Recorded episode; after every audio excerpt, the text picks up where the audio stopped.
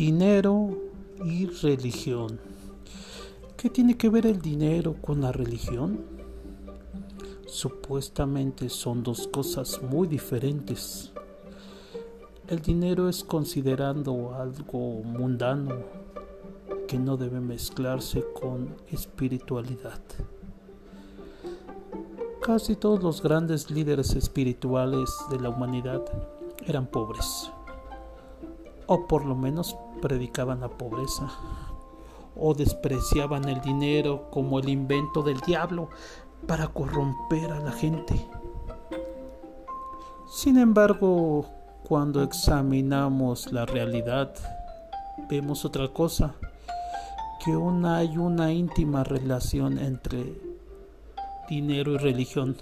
Los grandes templos siempre han sido inmensamente ricos. Se enriquecieron con las ofrendas de los fieles y muchas organizaciones para con la fachada de la religión y de la caridad con tan grandes cantidades de dinero.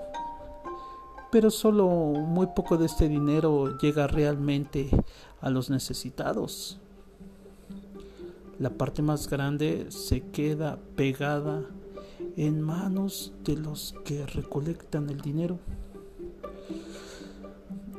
Esta es la historia en un simposio de diferentes grupos religiosos sobre el tema fe y dinero.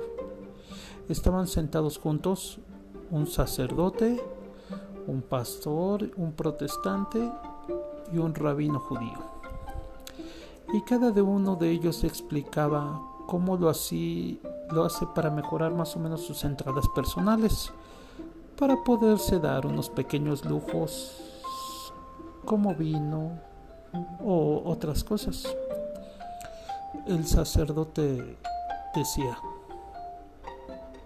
después de la misa del domingo, hacía de todas las ofrendas de dinero en una caja en el fondo hay un agujero muy grande y luego dice el sacudo la caja y todas las monedas que caen sobre el, agujero son para mí y todo lo que se queda en la caja es para Dios. El pastor protestante lo miró con algo de compasión. Padre, me imagino que debe de ser muy poco lo que cae por el agujero y el sacerdote admitió, sí, sí, desgraciadamente es muy poco. El pastor continuó, mm, yo tengo un método diferente para distribuir, distribuir más equitativamente el dinero entre Dios y yo.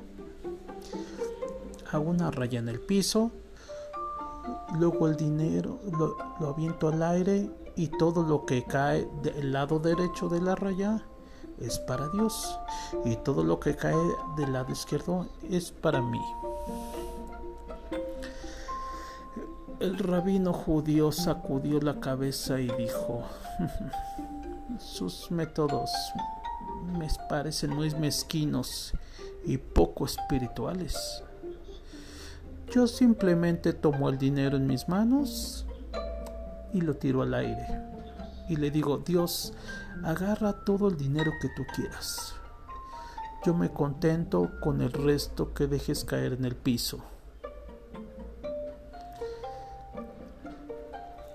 Ahí se ve claramente cómo detrás de la fachada de la religión se esconde la codicia.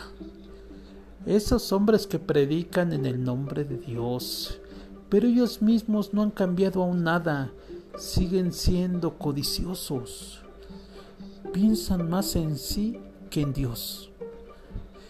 Y todo lo que esos hombres predican siempre suena falso, indecoroso. En esta ciudad